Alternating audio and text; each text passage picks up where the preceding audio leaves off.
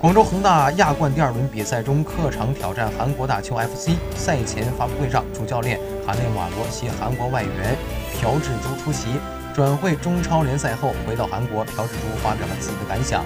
本赛季首次来到韩国比赛，恒大阵中的新外援朴智珠成为了中韩记者会追逐的焦点。据他自己透露，来广州加盟恒大的最主要的原因，就是希望能够在同是中卫的卡纳瓦罗身上学到一些东西，以便日后能够进入韩国国家队。面对回到祖国比赛，会不会有顾虑这个问题？朴智珠表示，他和金门哉是不一样的。金门哉是面对全美老工匠，而我和大邱是没有关系的。我想自己一定能踢出精彩的比赛。